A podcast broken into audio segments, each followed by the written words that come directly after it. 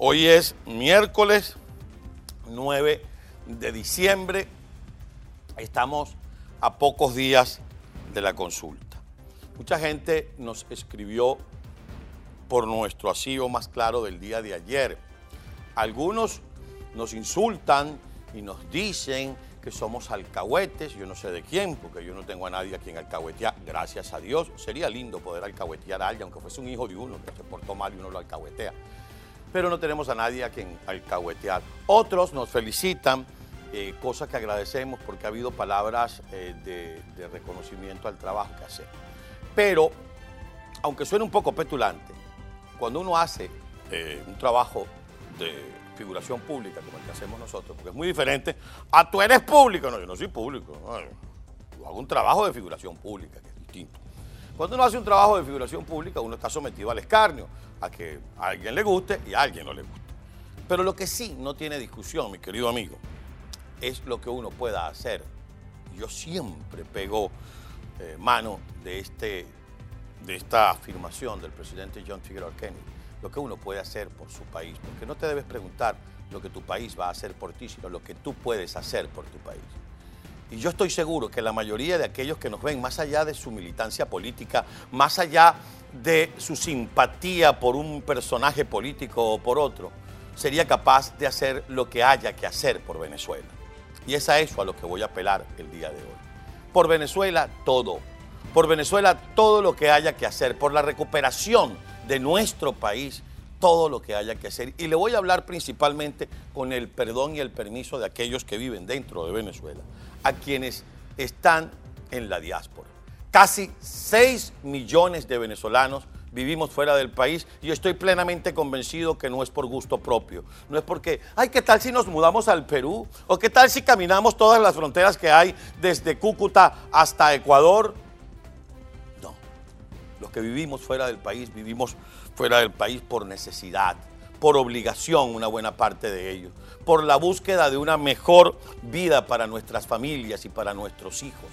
Pero con qué ganas regresaríamos a celebrar las Navidades con nuestra gente, a sentarnos en la mesa y cantar Yo no olvido al año viejo que me ha dejado cosas muy buenas y me dejó una chiva y todas aquellas cosas que dice la canción de Tony Camargo. O a decir, tum, ¿quién es? Gente de paz, ábrame la puerta que ya es Navidad. Y todas esas costumbres que forman parte de nuestra forma de ser. ¿Y por qué Carlos Acosta esta cosa perolata sobre la Navidad, la familia y el exilio? Porque todo lo que haya que hacer por Venezuela se hace. Si no da resultados, pues se hace más. Y si ya votaste, pues votaste. Esta mañana cuando me afeitaba para venir para acá, porque yo me afeito y me veo en el espejo, y gracias a Dios puedo verme al espejo. No hay muchos que no pueden hacerlo. No tienen cómo sostenerse la mirada. Pensaba en cuando firmamos, reafirmamos, votamos, volvimos a votar, que si las firmas planas, y lo hicimos.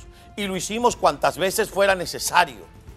Y hoy apelo a ese recuerdo, porque los que tenemos más de 20 años bregando contra esta dictadura, sí, más de 20 años bregando contra esta dictadura, porque hay quienes nos opusimos a Hugo Chávez que en la quinta paila esté desde que era candidato, desde que apareció en televisión aquella fatídica madrugada del 4 de febrero. No podemos perder la memoria. Quienes hemos estado bregando durante estos años no podemos perder la memoria y sobre todo aquellos que hemos salido de Venezuela y que nuestros hijos, que algunos han nacido fuera del país u otros preguntan, papá, ¿cómo era Caracas? ¿Cómo era Margarita? ¿Cómo era Venezuela? A ellos tenemos que regresarles esa Venezuela.